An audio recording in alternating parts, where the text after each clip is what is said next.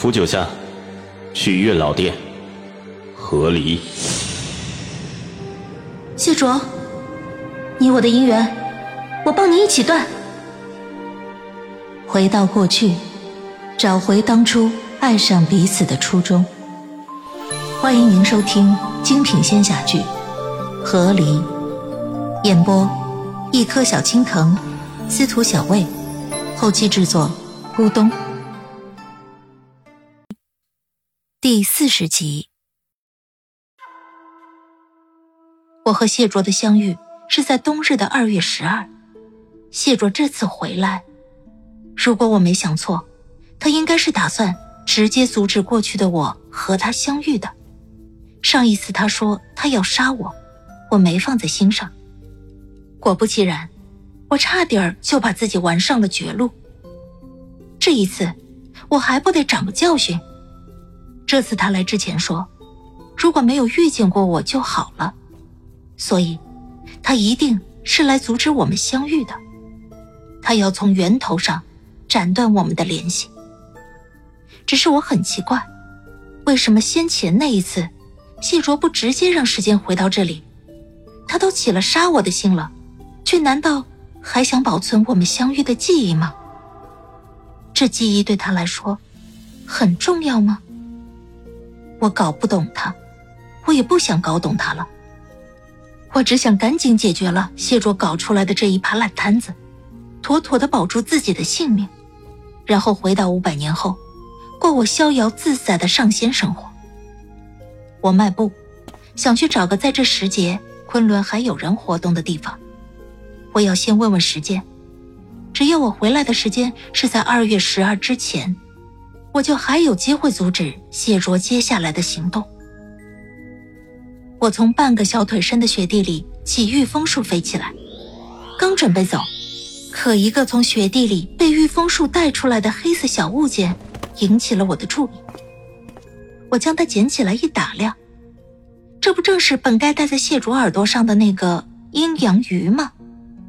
谢卓果然是比我先到这里了。为了甩掉我，他把联系的工具都扔了。他是铁了心要和我对着干呢。我气得也摸上了耳朵，想将这个别人不稀罕的东西也拆了扔掉。但是，当我摸到我耳朵的一瞬间，我忽然想起一件重要的事。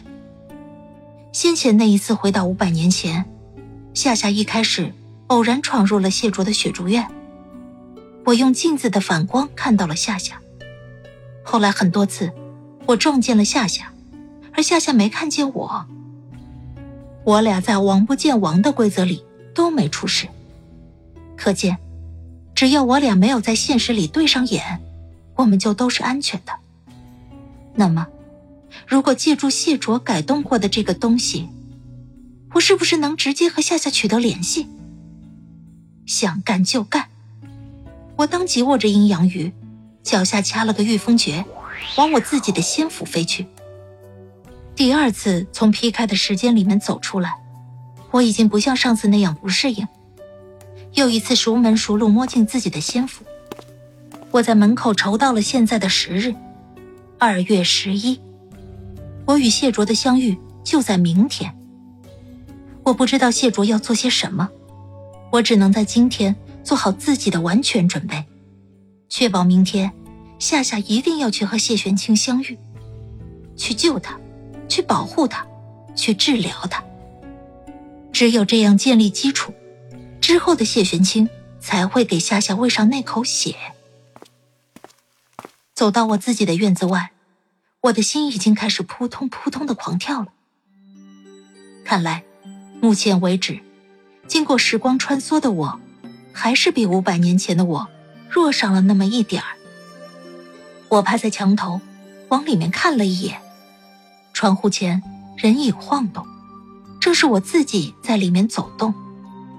我将自己的衣服撕下来，将黑色阴阳鱼放进去，然后在上面用术法写了六个字：“不要戴上耳朵。”以我对我自己的了解，不戴我是狗。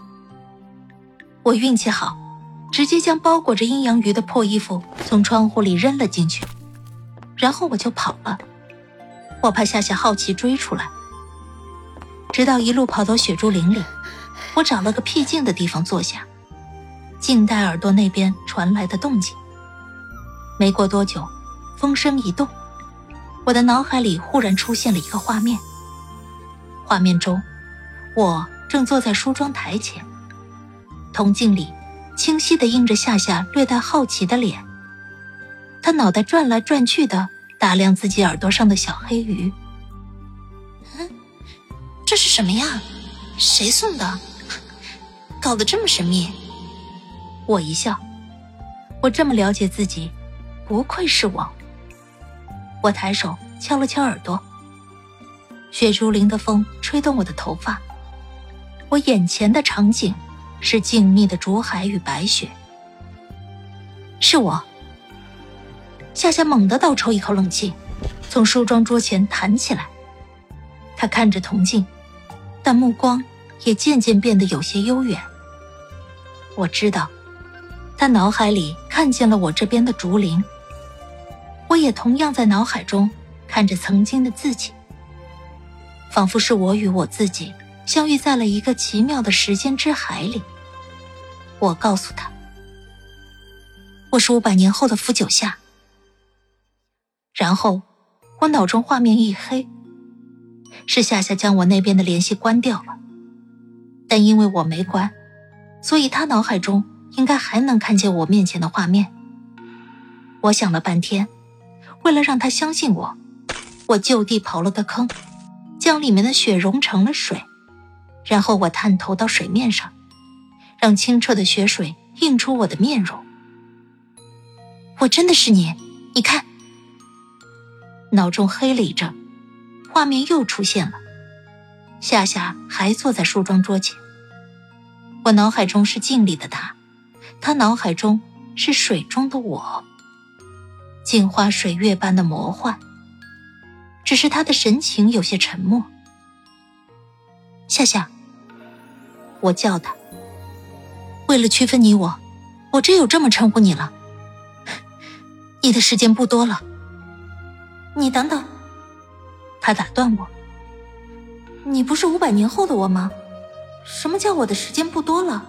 我这不是至少还有五百年？你别打断，听我说。行吧。我沉着脸，一脸严肃的盘着腿，在雪竹林里用手指头给他在雪地里连笔划带写的，终于给他讲清楚了我与谢卓之前穿越时空来断姻缘的这些事。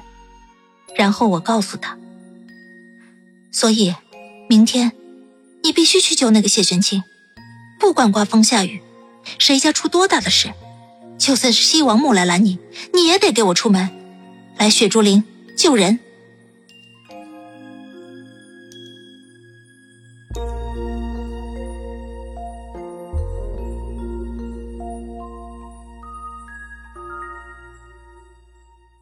亲爱的听众朋友，本集已播讲完毕，感谢您的收听，欢迎订阅，我们精彩继续。